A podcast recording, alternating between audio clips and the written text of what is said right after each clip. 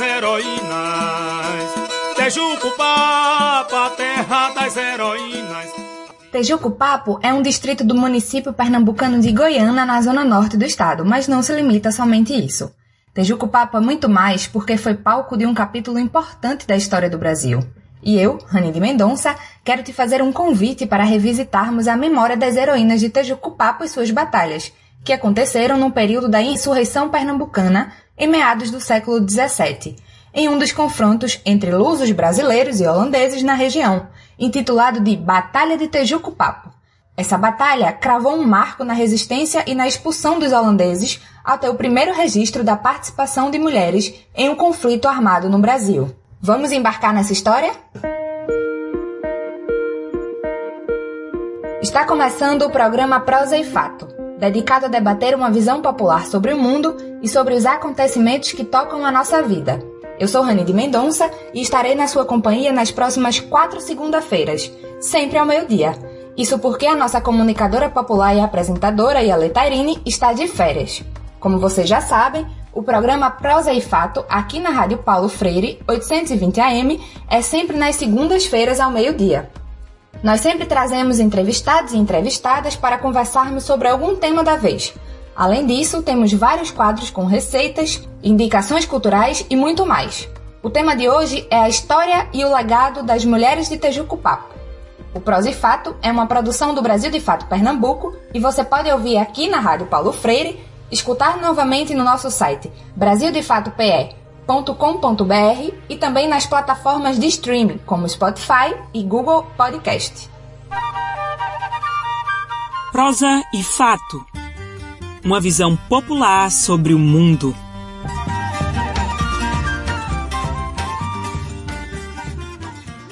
Este é o primeiro programa do mês de março. E como todo mundo já sabe, março é o mês que marca a luta das mulheres. Por isso, ao longo desse mês vamos conversar só com mulheres. A começar pelo programa de hoje, estreando a série Março das Mulheres. Vamos refletir juntos sobre as mulheres na história. Para isso, vamos relembrar a história e o legado de Tejuco Papo. E olha, é uma história que vale muito a pena ser lembrada, sobretudo nesse mundo que acha que a mulher não faz e não está nas lutas históricas do nosso país. Em 1646, já fazia 16 anos que a Holanda havia conquistado parte do território do Nordeste brasileiro, uma região que ia do estado de Sergipe até o Maranhão. Após anos de desenvolvimento das cidades e da boa relação entre os senhores de engenho com o então administrador da Nova Holanda, o Conde Maurício de Nassau, os negócios começaram a desandar. A cobrança de altos impostos pela Companhia das Índias Ocidentais, que administrava a colônia, e o fim do governo de Nassau levaram portugueses e pernambucanos a agirem. Um ano antes do conflito de Tejucupapo, em 1646, havia começado a tomar corpo a Inressurreição Pernambucana, um movimento que culminou com a expulsão total dos holandeses nove anos mais tarde na Batalha dos Guararapes. Os registros históricos apontam que houve três tentativas de invasão a Tejucupapo. Na última, cerca de 600 homens, aproximadamente 400 holandeses e 200 indígenas, em 27 embarcações, aportaram no litoral de Tejucupapo entre o final de abril e o começo de maio de 1646. Desesperados pela falta de alimento em Recife, os flamengos planejavam saquear a comunidade que tinha vastos plantios de mandioca, cana-de-açúcar, limões e laranjas. O dia certo do combate é uma incógnita, mas há especulações dos Barões de Rio Branco de que outros historiadores, como Otávio Pinto no livro Velhas Histórias de Goiânia, a respeito do dia 24 de abril. Já sabem o que aconteceu? Eu teria muita coisa ainda para contar, mas acho melhor logo a gente chamar a nossa primeira convidada de hoje. Como boa historiadora que é, Suzana Veiga vai nos contar tudo o que aconteceu na Batalha de Tejucupapo. Boa tarde, Suzana. Seja bem-vinda ao nosso programa Prosa e Fato. Vou te passar a bola logo perguntando: o que foi a Batalha de Tejucupapo e qual a participação das mulheres nela? Ok, boa tarde, Rani. É, muito obrigada pelo convite pra, por estar aqui, né? Falando sobre a história de Pernambuco, que eu gosto tanto, né? O que eu me dedico já há cerca de 10 anos na academia a estudar. E falando sobre a história das mulheres, que é a minha área de dedicação e que é muito importante, porque mesmo assim, a gente tendo tanta visibilidade atualmente, ainda falta tanto a se contar, né? Especialmente sobre o nosso estado, sobre a participação das mulheres mais efetiva na história, assim. Então, a Batalha de Tejucupapo, né, ela entra dentro de um escopo de várias batalhas é, da chamada insurreição pernambucana, né, que aconteceu justamente é, como uma forma de retomada do território que estava conquistado pelos holandeses, como você já falou aí para é, todos. E essa batalha, na verdade, ela foi em decorrência de uma necessidade dos flamengos de abandonar a, as fortificações de, de onde eles estavam em Recife em busca de comida, né? Porque a cidade estava cercada, né? Devido justamente a esse avanço é, das tropas é, portuguesas e também das batalhas que já estado, estavam sendo travadas pela retomada do território e eles precisavam desses mantimentos porque um exército lutando sem com fome não ia dar certo, né? Então, é, a fonte geralmente que de, de fornecimento de suprimentos para eles era Itamaracá, cujo acesso já estava é, dificultado nesse período. Então, eles viram em Goiânia, naquela região onde hoje é o, o município de Goiânia, é, uma possibilidade de é, tomarem esses suprimentos e fornecerem esses suprimentos para as tropas, né? É, o que eles não contavam era justamente com essa resistência, porque eles achavam que haviam poucas, digamos assim, poucos homens, é, tanto capacitados quanto também é, armados para defender aquela região. Uhum. E eles não contavam que as mulheres estariam lá e desempenhariam um papel fundamental nessa, nessa defesa dessas, dessa cidade, desse reduto, né? E que acabassem por expulsar essas tropas, né? É, então, é muito interessante esse contexto, porque a gente também entra numa visão de tipo, de desmistificar um pouco da ideia de que a mulher ela está fora desses contextos de guerra, né? E principalmente a mulher indígena, que vai ter um papel fundamental é, nessa questão, principalmente as potiguaras que estavam aliadas aos portugueses nesse, nesse contexto e que desempenharam uma função importantíssima, né? É, como a Clara Camarão, a Maria Quitéria, né? Aquelas quatro Marias que, que, elas, que eles falam que lideraram essas mulheres, né? E que com o que tinham disponível, né? Não estavam armados como estavam armados os, os holandeses, mas principalmente as mulheres indígenas, elas tinham agências, tinham formas de fazer guerra que eram, e como conhecedoras do território, que eram muito mais eficientes e que acabaram se provando eficientes para expulsar essa tropa, que era grande, né? apesar de é, se poder dizer, ah, não, mas eles estavam com fome há muitos dias, mas era uma tropa extremamente treinada, e soldados são treinados para passar fome também. Né? Então, e essas mulheres, elas conseguiram essa vitória é, sobre esse, esse grupo de homens extremamente bem treinados, né, capacitados para a guerra, e é, conseguiram expulsá-los do território e defender o território que elas estavam naquele momento, né? Suzana, o que esta batalha influenciou na história do nosso país? Então, é bastante interessante essa sua pergunta.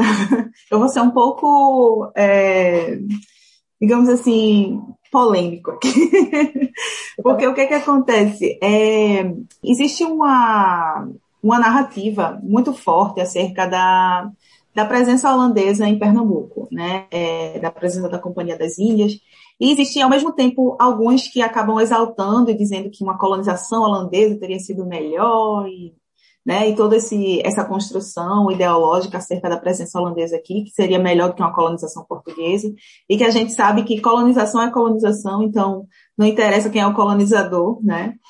É, mas o estrago é o mesmo. E uma outra questão é da gente também entender que sim, é, foram guerras muito importantes para a retomada do território, né? Mas esse território ele não estava sendo retomado para, digamos assim, pernambucanos ou para os brasileiros, né? Era um território que estava sendo reconquistado para a coroa portuguesa, né? Então, é, querendo ou não, apesar de ser isso, tudo isso definir também os rumos que a história do nosso país ia tomar, mas foi uma reconquista que é, significou apenas o retorno dessas possessões né, da, da, dos territórios da capitania de, de, Pernambuco e das outras capitanias do Nordeste que acabaram entrando sobre o domínio da Companhia das Índias, acabaram sendo retomados para a coroa portuguesa. Né?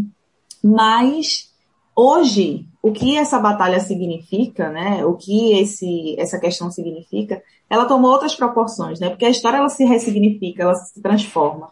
E assim, tanto para é, a gente entender a, o peso da importância da, de, que Pernambuco significou e que essa batalha significa para a formação da nossa identidade também enquanto pernambucanos, uhum. né? Das, das, próprias mulheres pernambucanas, né? Porque a gente sabe que existe toda uma, uma narrativa acerca das mulheres pernambucanas e eu concordo plenamente, viu? é, tanto para a construção da ideia né, das nossas mulheres como mulheres resistentes, mulheres fortes, mulheres guerreiras, né? É, mas também porque todas essas batalhas, né, pela retomada do território, significaram, como você mesmo falou, é, tem um significado muito grande dentro do, desse amplo contexto nacional, né? Porque até eu costumo dizer que é, a gente tem uma visão muito centrada na história do sul e sudeste do país, né? Uhum. É, ainda hoje.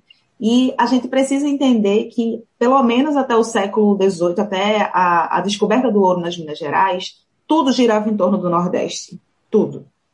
Quem são essas mulheres que hoje são conhecidas como heroínas de Tejucupapo?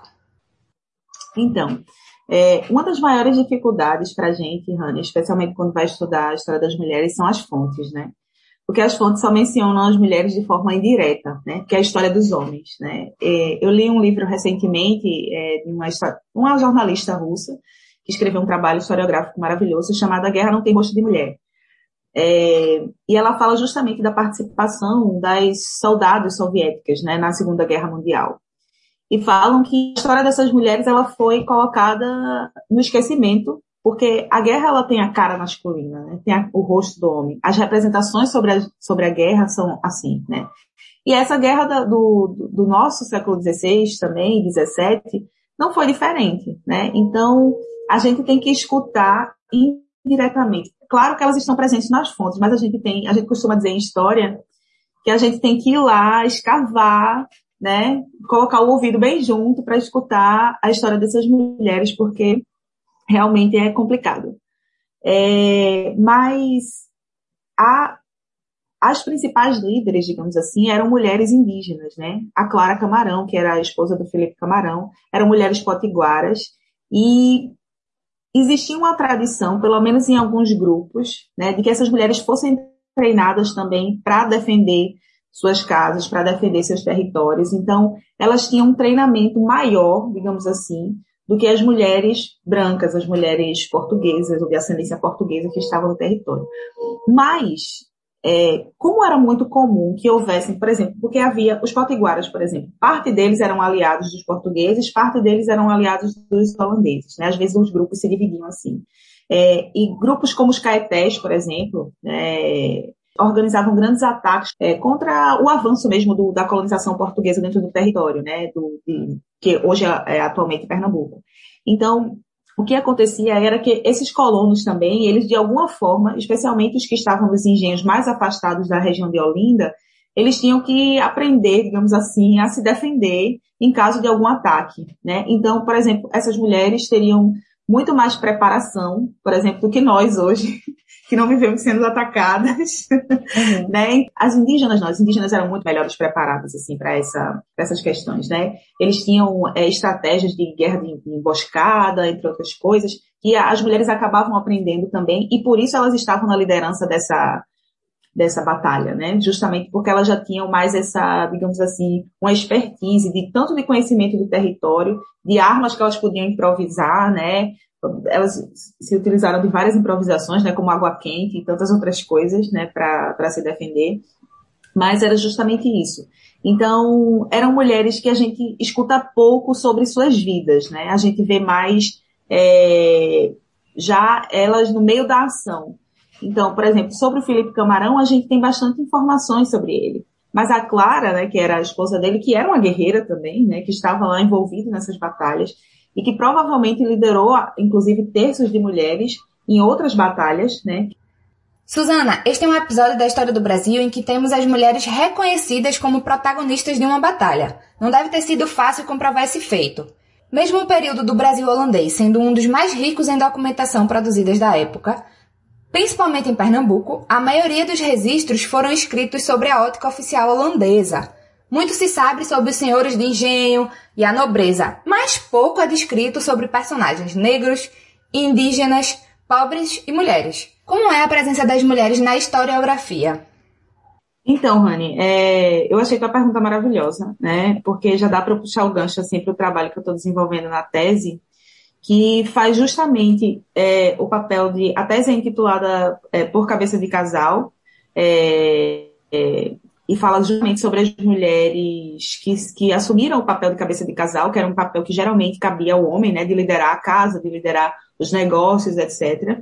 E ela, e o meu foco é no século XVI e XVII, justamente para mostrar, né, é, esse, como a historiografia, ela tem reproduzido um, um machismo, uma visão extremamente masculina da história, né, em um período que a gente devia estar questionando isso, né, porque as fontes realmente, quando, se a gente olhar para o passado, no passado esse, o, o patriarcado ele era inquestionável, né, então, e mesmo assim, mesmo a gente olhando o passado, a gente vê que as mulheres, né, elas se inseriam nesses contextos, que elas estavam atuando é, em guerras, é, atuando como cabeças de casal. Então, é, a minha crítica à historiografia, né, isso que você colocou muito bem também na sua pergunta, é como que a historiografia continua atualmente reproduzindo essa ideia de que as mulheres eram passivas submissas aos seus maridos e que não faziam nada além de ficar dentro de casa e é, cuidar dos filhos, né, e da casa. E é, fazendo a minha pesquisa, né, eu descobri não apenas episódios como esse que mostram as mulheres participando nas frentes de batalhas, mas também, para você ter ideia, é, existe, ó, já dando spoiler da tese, eu fiz um levantamento de quase 80 mulheres gerenciando engenhos em Pernambuco, inclusive durante o período holandês. Uhum. Então, os maridos morriam ou estavam em outras partes do território português e elas estavam na gerência desses engenhos. Então, eram mulheres que estavam comandando homens, né? Porque no período colonial existia algo também é, muito importante, que era a, a, ideia de qualidade. Ou seja, uma mulher branca, né, é, de origem portuguesa, é, com certo título de nobreza, ela estava, digamos assim, ou uma senhora de engenho, ela estava colocada na hierarquia social superior a todos os homens que tivessem um status menor do que ela, né?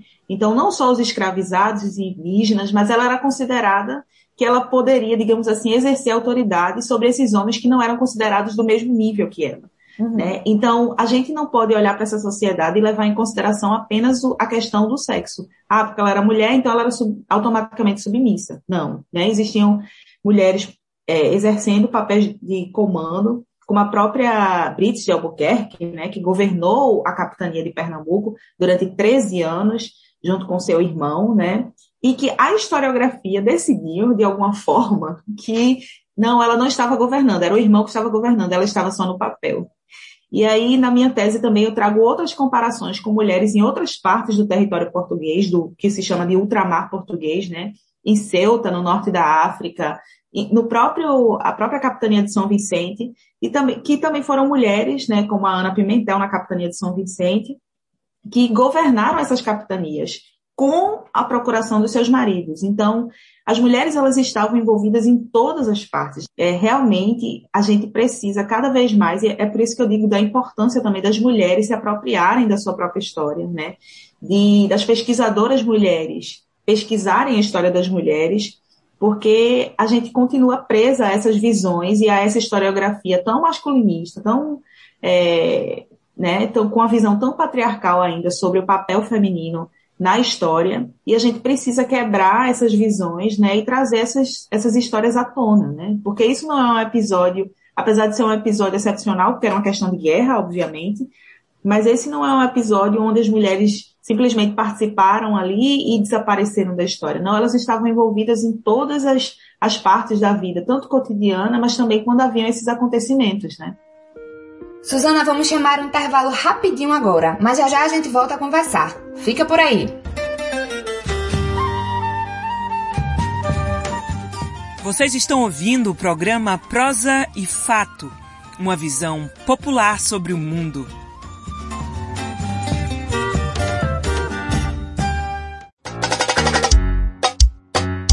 Alô, alô pessoal! Vocês já sabem, né? A saúde da comunidade é responsabilidade de todo mundo. Teu vizinho conseguiu auxílio emergencial? Tem algum morador com sintoma de Covid? Dá para cuidar um do outro sem arriscar a tua saúde. Sabe o que pode ser feito? Chama a galera no grupo do Zap e se organiza para fazer o bem. Fazer feira pros velhinhos, ajudar quem não sabe mexer em celular, solicitar o auxílio emergencial ou a fazer uma consulta por aplicativo. Começa na tua rua mesmo. Teve alguma outra ideia? Chama a galera para botar em prática. E se precisar socorrer alguém muito doente, tem que se cuidar para fazer o corpo a corpo. Uma dica é colocar o filtro de café dentro da máscara para aumentar a proteção, usar calça e camisa de manga comprida e vestir por cima um saco de lixo preto, como se fosse um avental de enfermeiro.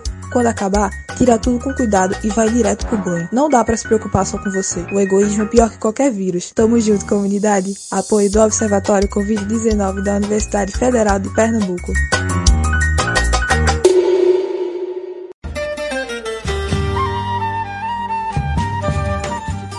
Voltamos a apresentar o programa Prosa e Fato, uma visão popular sobre o mundo.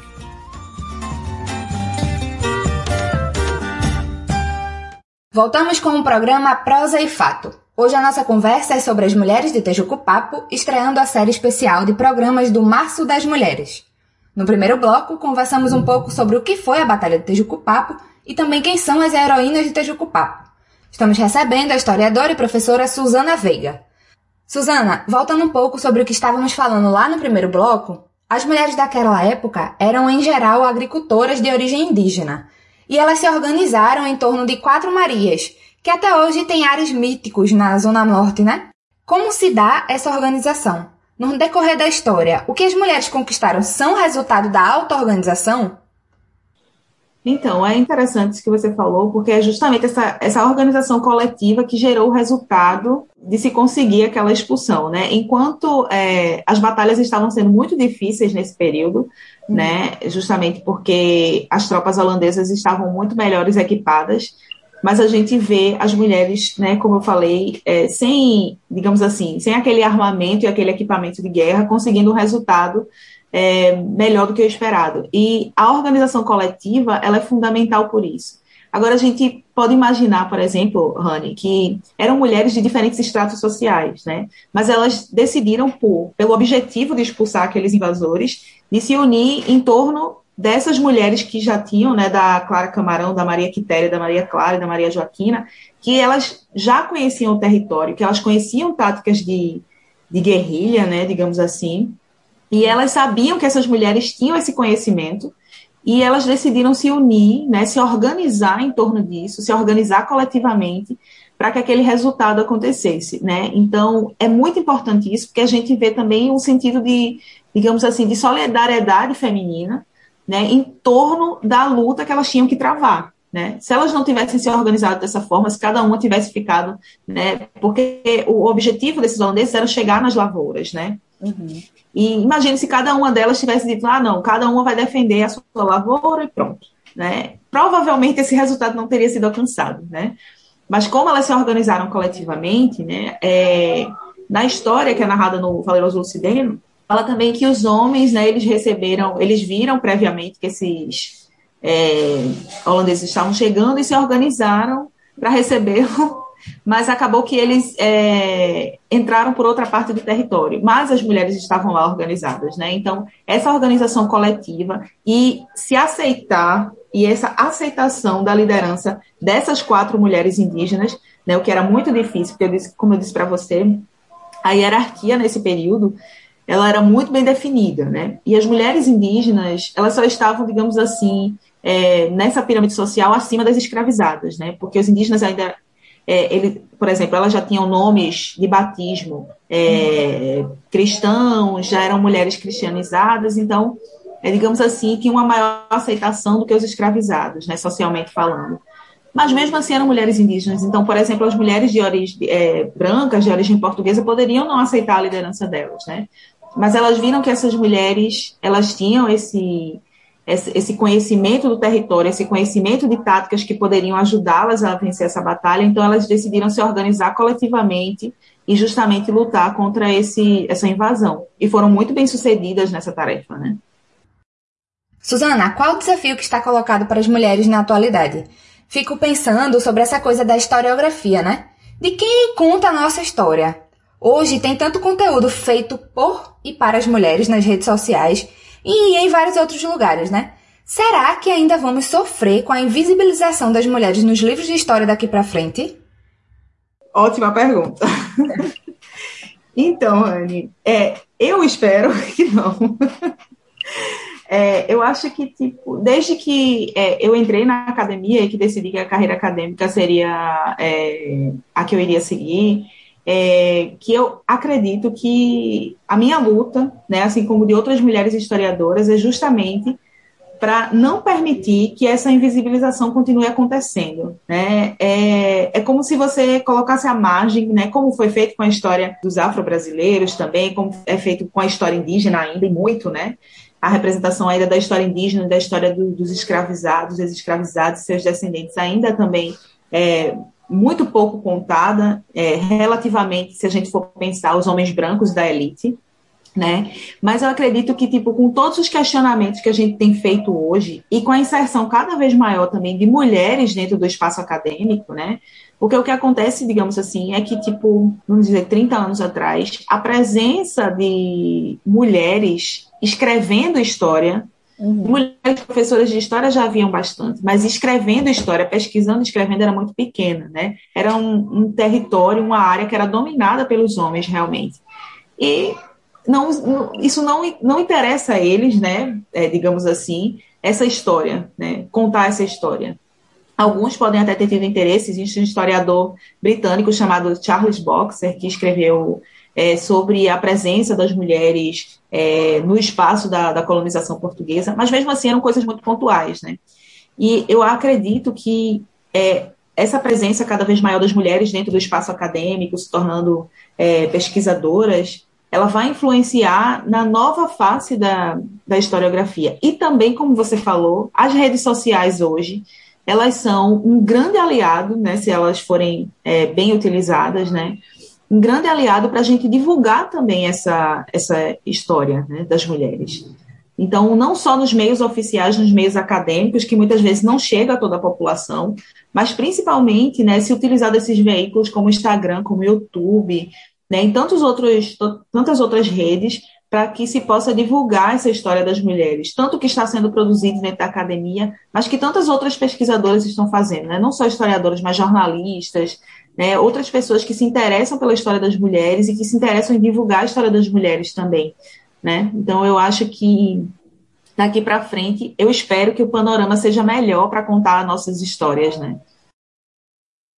Com certeza, não dá mais para fazer de conta que as mulheres não estão e não fazem a história, né? Exatamente. Nem país nem no mundo, na verdade, né?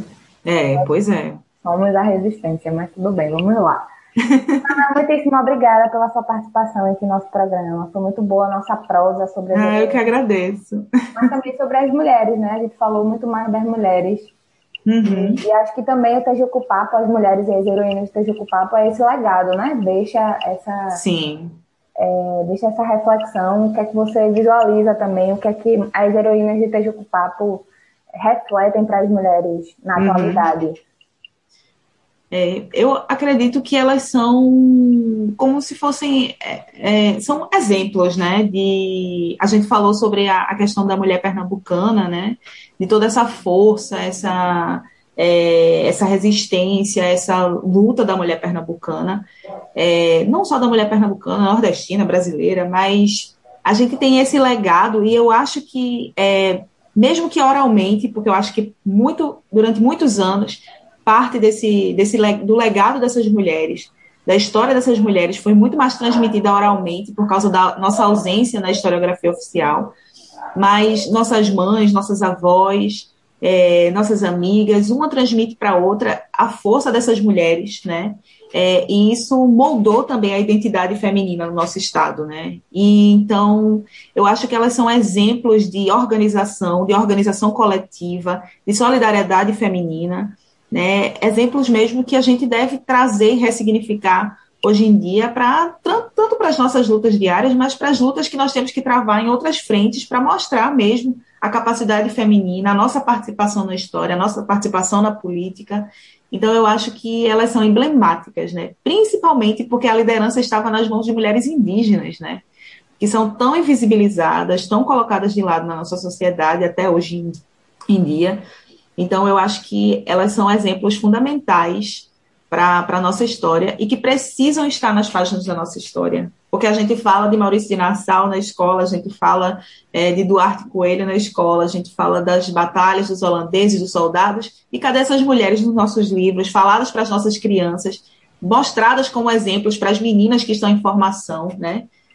Também, eu acho que a história também ela não é só para sala de aula, mas existem é, tanto, tantas excursões levando crianças até o Monte dos Guararapes para ver, para falar daqueles homens lá que lutaram naquelas batalhas. Por que não fazer excursões até Jucupapo para se falar dessas mulheres? Por que não existem estátuas para elas também? Né? Só para o Felipe Camarão, né? para o Vidal de Negreiros, e cadê as estátuas dessas mulheres também? É, falar também da. Existe uma, uma organização e uma uma peça que é montada todos os anos, que as mulheres fazem lá em Tijucupapo, né? Mulheres que são de lá daquela região, que se vestem, que falam da sua história, porque a gente não vai lá também visitar, porque isso não se torna né, um, uma parada obrigatória para os pernambucanos e para as pernambucanas, né? Então eu acho que é, é muito emblemático essas figuras e que elas devem ser retomadas para a gente, né, como mulheres que é, conseguiram, através da organização coletiva, que isso é muito difícil, a gente sabe, né?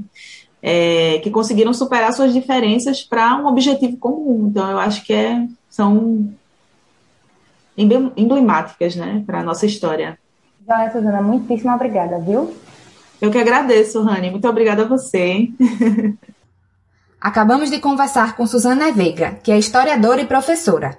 Antes de chamar a nossa próxima convidada, que tem uma história interessantíssima sobre as mulheres de Tejucupapo, vamos conferir uma receita boa. O Comida de Verdade desta semana compartilha a dica de salsa mexicana em homenagem a uma referência da luta feminista, a pintora Frida Kahlo.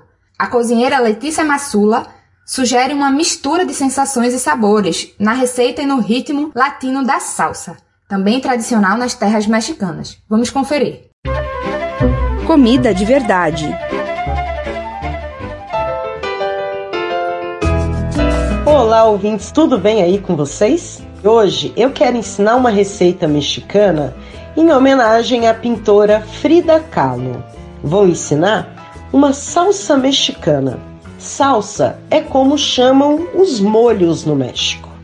E é também um ritmo musical latino. E é assim que vamos homenagear a Frida, com comida e música de seu país. Vocês vão perceber que essa salsa aqui se parece muito com o nosso vinagrete, só que os ingredientes são tostados antes. E como toda receita mexicana, tem muita pimenta. Mas na sua casa, você pode fazer só com a pimenta de cheiro, que vai dar gosto sem arder. Faz assim, ó. Deixe esquentar uma frigideira, de preferência de fundo grosso. Quando estiver bem quente, coloque direto no fundo dela, sem óleo, sem nada, tomatinhos, dentes de alho com casca e tudo, pimentões e pimentas ardidas e de cheiro. Deixa tudo sapecando, dando uma queimadinha e ao mesmo tempo pegando gostinho de defumado.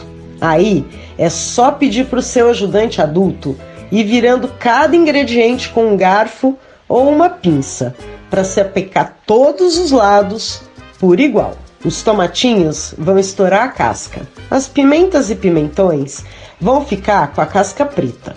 O alho vai amolecer à medida que sapeca e vai ficar com gostinho adocicado. Conforme os ingredientes forem ficando prontos, vá colocando em uma tigela ao lado, reservando.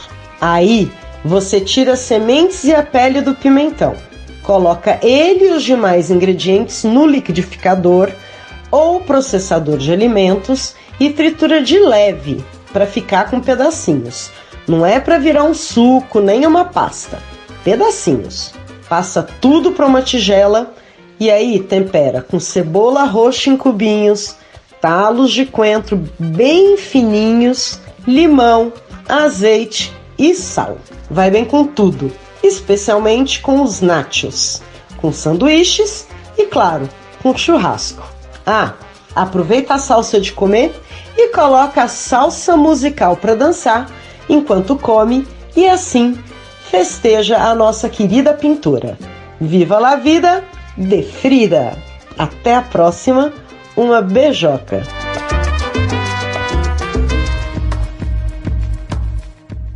Se você quer sugerir qualquer tema, fazer um comentário ou tirar qualquer dúvida sobre o nosso programa, você pode entrar em contato conosco pelo nosso telefone, que também é o nosso WhatsApp. Anota aí, é DDD 81 99606 0173. Repetindo, o DDD 81 99606 0173. Caso prefira nos enviar um e-mail, nosso endereço é prosaefato, tudo junto, arroba gmail.com. Manda aí que eu vou adorar saber o que vocês estão achando.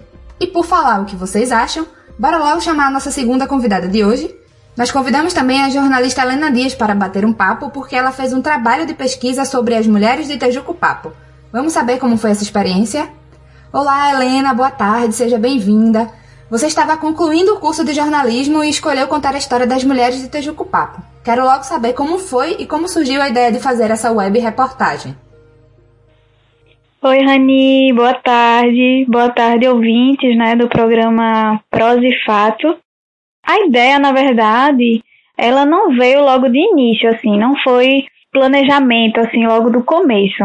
Eu e a jornalista Camila Gomes, que foi minha companheira de TCC, a gente tinha certeza que queria tratar de um tema mais ligado à mulher. Inclusive, na época, né, que era 2016, a gente estava muito numa pegada de falar sobre cultura do estupro, que era um assunto que estava muito presente nas pautas jornalísticas e tal, a gente queria dar um outro olhar. Sendo que nesse meio termo de, de pensar né, a, a abordagem do tema, a gente acabou se deparando com um grupo de Facebook que até hoje existe, inclusive, que é o Tejuco Papo, Comunidade Feminista do Recife era um grupo voltado para o acolhimento de mulheres daqui do Recife, da região metropolitana, que também divulgava serviços e tal, de, de acolhimento, enfim, eram, eram várias questões tratadas nesse grupo, no sentido da gente sempre debater as questões de gênero e também da gente trocar ideias mesmo, né, entre recifenses e, e aqui da região. E aí, a gente, diante desse grupo, e o nome dele, né, Tejuco Papo, veio muito o, o lampejo mesmo da gente tentar entender o que é que fez inspirar o nome desse grupo, assim, tipo, o que é Tejuco Papo, né? A gente nem sabia que era um distrito e tal, e o que foi que aconteceu para que esse nome se tornasse o nome de um grupo de mulheres no Facebook foi quando a gente descobriu a história né, da Batalha de Tejuco Papo e das heroínas de Tejuco Papo. Então, a princípio, a gente pensou muito em fazer essa associação no sentido de como as heroínas né, do século XVII, elas influenciavam e inspiravam processos de mulheres é, feministas no, nos tempos de hoje, assim. E aí a gente ainda tentou contato com o grupo, inclusive, mas não fazia muito sentido conduzir esse fio né, da história, puxando do agora, é, por meio do grupo, porque era um grupo, inclusive, secreto, era um grupo que só entrava quem fosse de fato permitido e tal, e tinha todo um processo de sigilo, né? É, tinham muitos relatos, inclusive, relacionados a, a, a machismo, né? Essas coisas. Então, não fazia sentido a gente publicizar esse processo que estava acontecendo ali no Facebook com essas mulheres. Daí que quando a gente, mesmo né, ainda em dúvida de como seria o, o processo de abordagem do assunto, a gente foi para Tejuco Papo e descobriu, inclusive, sobre o teatro e que essas mulheres, elas é, as mulheres que ensinavam as heroínas de Tejuco Papo hoje em dia, elas ainda estavam lá, estavam vivas, eram senhoras, inclusive, já, que ensinavam desde o início, né, do teatro. Elas ainda estavam lá e a gente podia pegar, né, e contar, na verdade, a história delas. Massa, Helena. E também como foi tua experiência para essa coisa da apuração, né? Para quem não sabe, a apuração é a fase do jornalismo de colher todas as informações possíveis sobre determinados fatos. Vocês tiveram alguma dificuldade, Helena? A dificuldade foi da perspectiva histórica, no sentido como é que a gente aqui, porque jornalismo tem essa questão de comprovar, né? Então, como é que a gente comprova isso aqui historicamente? E aí a gente foi em busca, na verdade, de profissionais de história que pudessem contar um pouco desse período, mas sabendo que sobre a batalha de Tejucupapo em si, a gente não ia ter muita coisa, que nem eu falei, né? Tipo, a gente tinha ali o, o Valeroso Lucideno, né? Que é um documento religioso que uhum. inclusive eu não, não me recordo agora o nome do Frei agora, mas ele escreveu narrando e, e, era isso, a dificuldade era de documentação. E também porque a gente precisava de uma perspectiva dessa história, uma perspectiva sociopolítica mesmo, que trouxesse o contexto das mulheres, né? É, não adiantava a gente falar só sobre, sobre a batalha ou sobre o período histórico que aconteceu essa batalha mas sim do ponto de vista de onde é que estava, onde é que estavam, na verdade, essas mulheres nessa história, né? É, e aí se trazia muito essa ideia, por exemplo, tipo, vocês têm dificuldade por quê? Porque o registro da, sobre as mulheres na história, muitas vezes eles estavam em, por exemplo, delegacias, né? Eles estavam em sanatórios, né? Por quê? Porque, muito pelo machismo, obviamente, né? É, essas mulheres, quando elas se rebelavam de alguma forma ou quando elas ocupavam alguns espaços em que para a mulher não era permitido, né, digamos assim, socialmente, elas eram ditas como loucas, né? Então, esses registros, eles iam parar nos sanatórios e nas delegacias, inclusive, criminosos e tal, colocadas nesse, nesse lugar. E também porque elas não estavam ocupando espaços de poder. Então, como é que a gente consegue registro histórico dessas mulheres se elas não estavam nos lugares onde os holofotes, né, para onde os holofotes estavam virados? No projeto de vocês, tem a história de algumas mulheres que tocavam até aquele momento a encenação do que teria sido o encontro das mulheres com os holandeses. Quem são essas mulheres? Como isso acontece?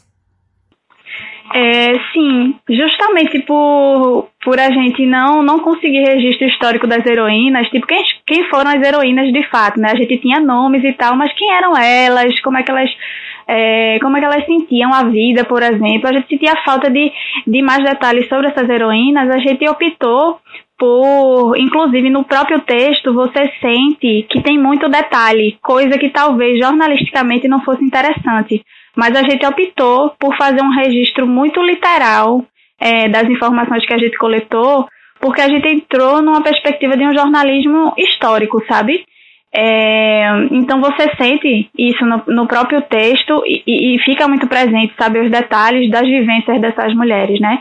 E essas mulheres que ensinavam as heroínas, é, Dona Bio, né? É, Dona Luzia, Eliane, Selma, é, elas, elas são mulheres como qualquer outra mulher da classe trabalhadora brasileira, são mulheres, na maioria, negras, né? É, que vivem num distrito de Goiânia, né, que foi considerado recentemente região metropolitana do Recife, mas depois saiu da região metropolitana, acho que até porque é, não conseguia dar essa, essa estrutura de região metropolitana né, para a cidade, mas assim, são mulheres negras que vivem ali uma rotina às vezes muito sofrida. Helena, segura um pouquinho as pontas aí que nós vamos para um breve intervalo. Daqui a pouco a gente volta a conversar sobre a história e o legado das heroínas de Tejucupapo. Fica por aí, é bem rapidinho. Vocês estão ouvindo o programa Prosa e Fato uma visão popular sobre o mundo.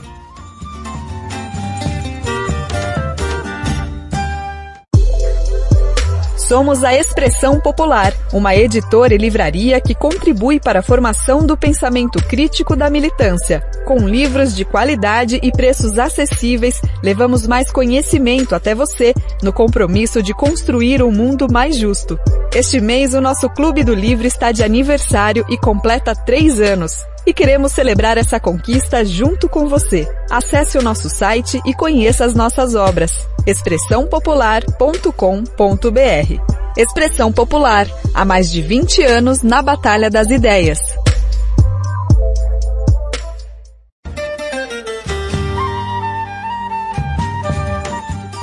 Voltamos a apresentar o programa Prosa e Fato, uma visão popular sobre o mundo.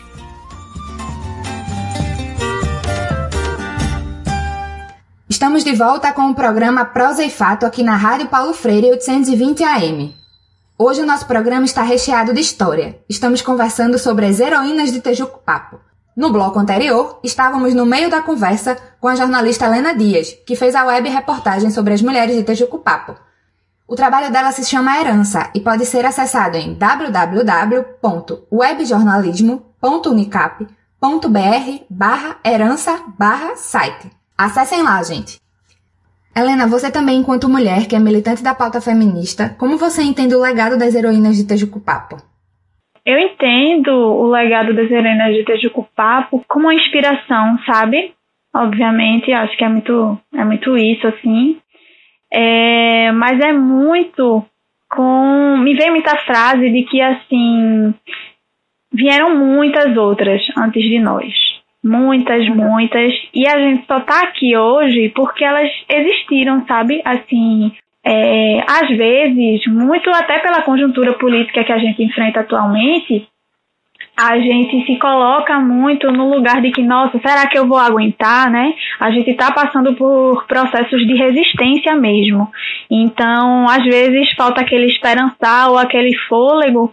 E quando a gente puder olhar para a história, né? E ver essas mulheres e, e ter passado por esse processo do herança, que foi tentar, de alguma forma, fazer justiça e resgate histórico, é muito importante, porque dá um gás para não desistir, porque a gente olha e faz assim, nossa, elas vieram e nós estamos aqui porque elas, né, existiram e eu não vou poder parar e não quero parar, porque vão vir outras depois de mim. Eu quero preparar esse mundo, esse esse país, né, essa sociedade para essas mulheres que vão vir, né, que hoje são crianças e tal, nossas filhas, enfim.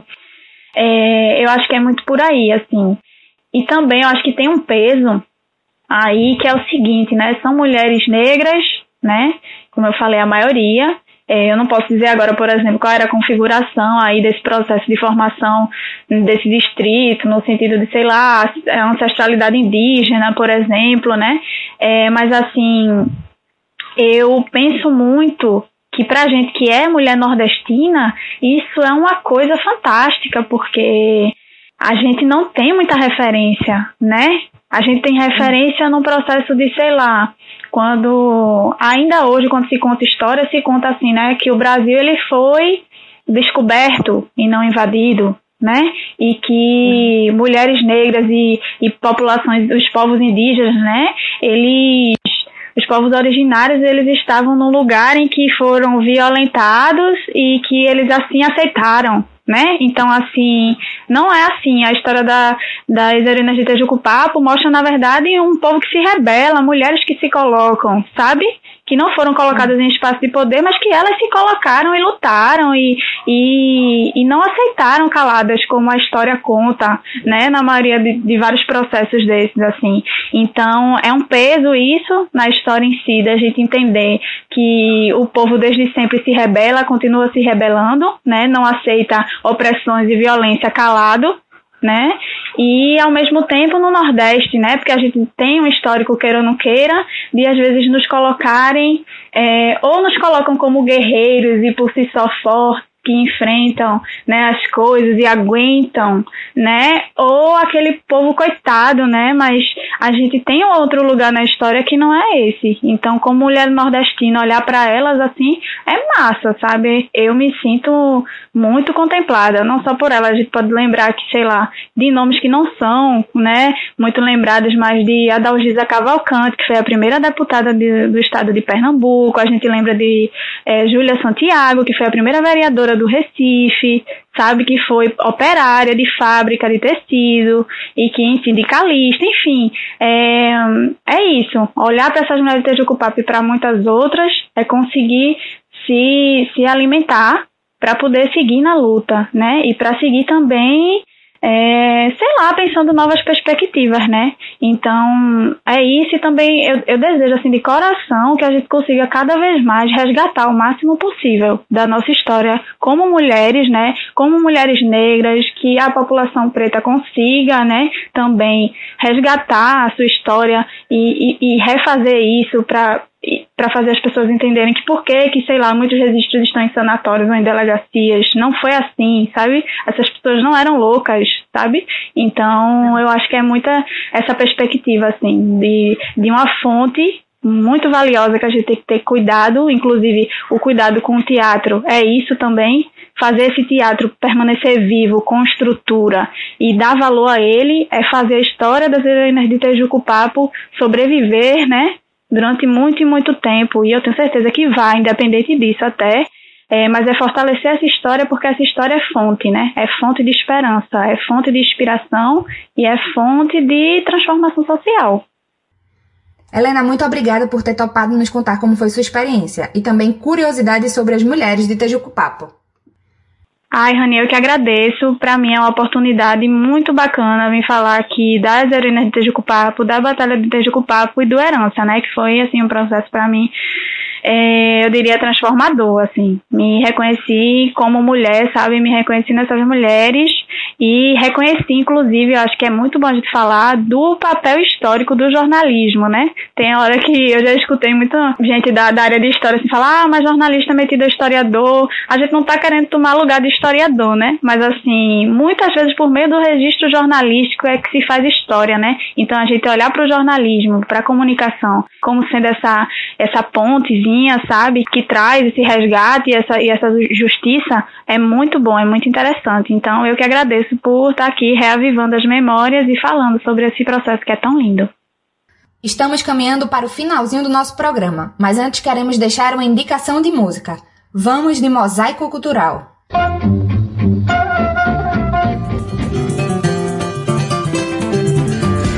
Mosaico Cultural, uma produção Rádio Agência Brasil de Fato.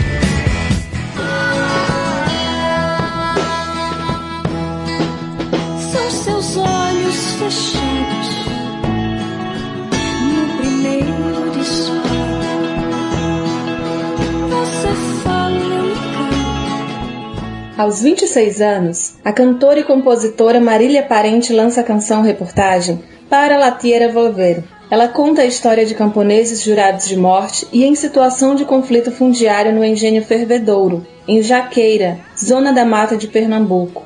Pouco difundido no Brasil, o termo canção-reportagem, segundo Marília, é a narração musical de fatos ou histórias. Na verdade, nada mais é do que contar histórias, fatos e transformá-los em canção né? Bob Dylan tem isso com Vicky, né? Que é a música que conta a história de, de um boxeador. Narrativas que nem sempre são reais, algumas ficcionais, algumas são reais. Essa narrativa que eu conto aí é realista, né? Atual, real e pulsante, presente, né?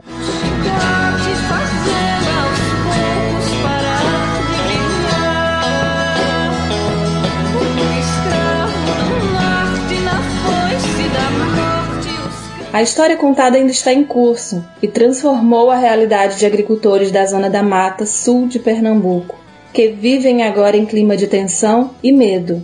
De acordo com a Comissão Pastoral da Terra, a região é apontada como o maior e mais perigoso caso de conflito fundiário no estado em 2020. As famílias do engenho fervedouro e de comunidades vizinhas enfrentam o conflito com a empresa agropecuária Mata Sul SA, ligada a empresários do setor sucro-acoleiro e políticos. E aí eu pude ir lá, conversei com algumas pessoas da comunidade e descobri que tinha uma lista de 10 camponeses jurados de morte. O primeiro desses camponeses jurados de morte se chama Edailson, que levou sete tiros no emboscada de moto. E é assim que a música começa, né? Contando a história dele, né? Dessa emboscada. Ele era o primeiro dessa lista de pessoas juradas de morte e não morreu por agraciamento. Sequestrar uma estrela,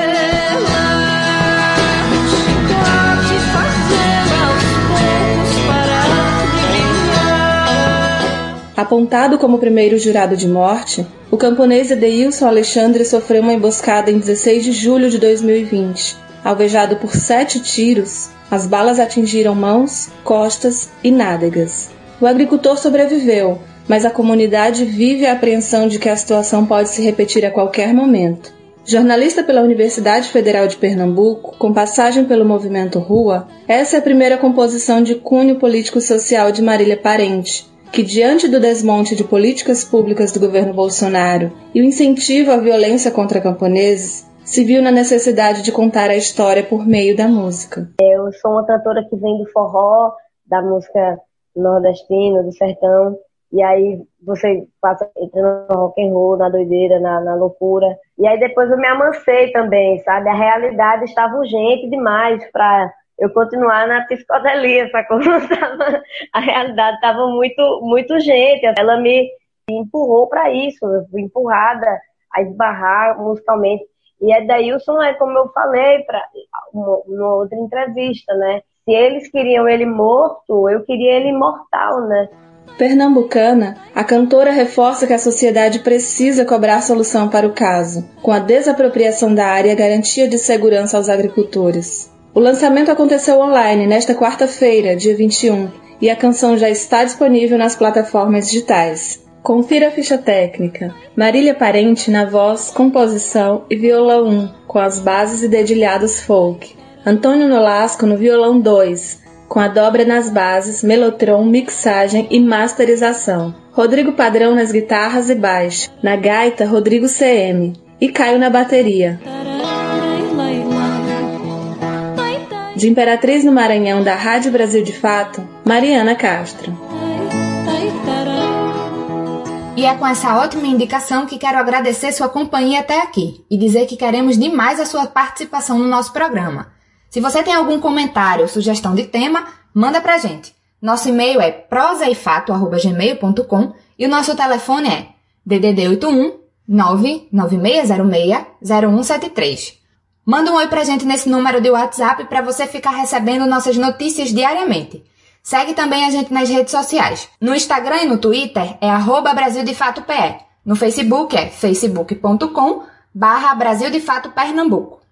Obrigada pela audiência e até a próxima semana. Temos um encontro marcado aqui na Rádio Paulo Freire toda segunda-feira ao meio-dia. Para quem quiser ouvir de novo, basta acessar o nosso site www.brasildefatope.com.br.